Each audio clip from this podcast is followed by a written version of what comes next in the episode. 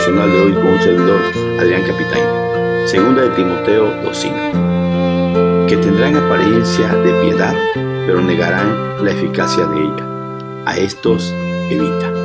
Hoy meditaremos en las apariencias engañan. Creo que todas las características de todas, esta es la que hace más malvados a esos hombres que harán que los últimos tiempos venideros sean tan peligrosos. Y es la última característica de la lista, la número 19, pero es la más sutil de todas, porque dijera el dicho, las apariencias engañan. O sea, estos hombres son mentirosos por excelencia. Veamos primero apariencia de santos. Dice el verso que tendrán apariencia de piedad. Esta es la razón principal del por qué Pablo decía que vendrían tiempos peligrosos. Y es porque a esos hombres malvados no iba a ser fácil identificarlos, pues se disfrazarían también que su apariencia entre la gente sería de personas piadosas, santas. Eso da a entender que se infiltrarían dentro de las iglesias pareciendo buenos cristianos y mansas ovejas. Segunda cosa, lo niegan sus acciones. Dice el verso, pero negarán la eficacia de ella. Pablo dice que los malvados podrán aparentar la piedad por un tiempo, pero sus acciones al fin demostrarán su impiedad. Pablo igual le dijo a Tito que en Creta habían muchos que profesaban conocer a Dios, pero con sus hechos lo niegan, siendo abominables, rebeldes, reprobados en cuanto a toda buena obra. Tito 1.16. La Biblia está llena de ese tipo de personas que se camuflajean y disfrazan para aparentar ser algo, pero que en realidad no son nada. El Señor Jesús advirtió sobre ellos. Él dijo en Mateo 7:15, los falsos profetas que vienen vestidos de ovejas, pero que son lobos rapaces.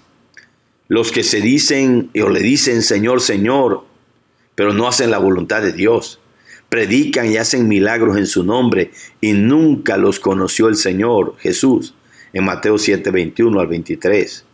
Judas es un ejemplo de apariencia, pues fue uno de los doce, tesorero del grupo, pero era ladrón. Juan 12, 4 al 6.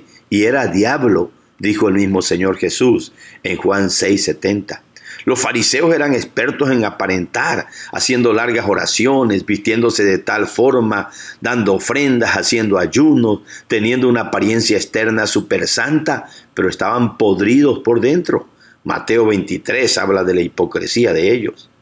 Muchos que dijeron creer en Cristo aparentaban buscarlo y seguirlo a Él, pero el Señor no se confiaba de ellos porque los conocía. Juan 2, 23 al 25. Y un día les dijo, me buscan porque les di de comer y se saciaron. Juan 6, 26. Por eso mismo decía Jesús que él no se fiaba de la apariencia de los hombres. Mateo 22, 16. Y él enseñó que no juzgaran según las apariencias, sino con justo juicio. Juan 7, 24. En otras palabras, decía Cristo, no se vayan con la finta en Hechos de los Apóstoles se descubre a varios que aparentaban ser algo.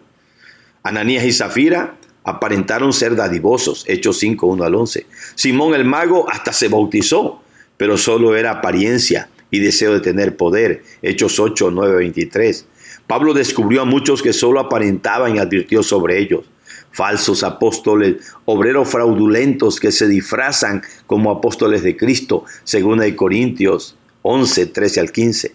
Él dijo que él no era de los que se gloriaban y fijaban en las apariencias, sino el corazón, según de Corintios 5, 12 y 17. Y en Apocalipsis, Cristo le mandó las siete cartas a las iglesias de Asia. Y ahí habla que en Esmirna hay los que se dicen ser judíos y no lo son, sino sinagogas de Satanás. Apocalipsis 2.9. En Sardis tenían fama de que vivían, pero estaban muertos. Apocalipsis 3.1. La Odisea era la peor. Se creían ricos y sin necesidad, pero eran unos deventurados, miserables, pobres, ciegos y desnudos. Apocalipsis 3:17. Así que hermanos, cuidado con estos hombres que se infiltran y aparentan piedad. Pero el Señor dijo, por sus frutos los conoceréis. La clave es ver su verdadero testimonio, cómo son en casa, en el trabajo, en la calle, pues es ahí donde se descubre su realidad. Tercer punto, evítalos. Dice Pablo, a estos evita. Pablo es contundente al decirle a Timoteo, no te juntes con ellos. Aléjate de esas personas que son hipócritas, pues si te juntas con ellos terminarán haciéndote daño, influenciándote hacia lo malo, así que mejor evítalos. Veamos las lecciones prácticas. Hermanos, seamos precavidos, tengamos mucho cuidado y sobre todo pidamos a Dios la capacidad de discernir, de probar los espíritus si son de Dios, como dice 1 Juan 4.1, para descubrir a esos mentirosos que solo aparentan piedad. Pongamos más atención a las acciones, a los frutos de las personas, pues por eso descubriremos si solo aparentan piedad o en realidad si son piadosos si aparentan santidad, amor y verdad con su forma de hablar o en realidad sí tienen esos frutos. Pero nosotros igual tengamos mucho cuidado con lo que decimos, profesar y creer. No aparentemos nada, hermanos, sino pidamos a Dios que seamos cristianos reales, sinceros y verdaderos. Que sean nuestras acciones las que demuestren que nuestro corazón ha sido transformado por la gracia de Dios. Así que para evaluar a una persona, basta ver sus acciones, su forma de vivir, de proceder, de comportarse, pero no en el templo y delante de los hermanos, sino en su casa, en el trabajo, en la calle, pues en un templo se puede aparentar ser santo, pero lo ideal es serlo en todo lugar.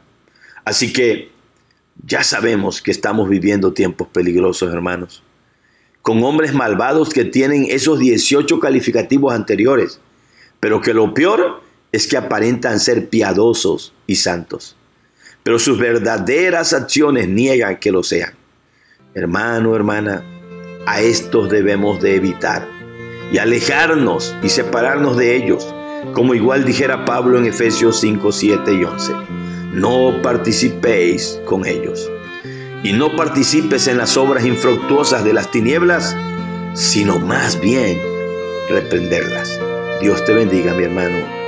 Dios te guarde de esos hombres perversos que aparentan piedad.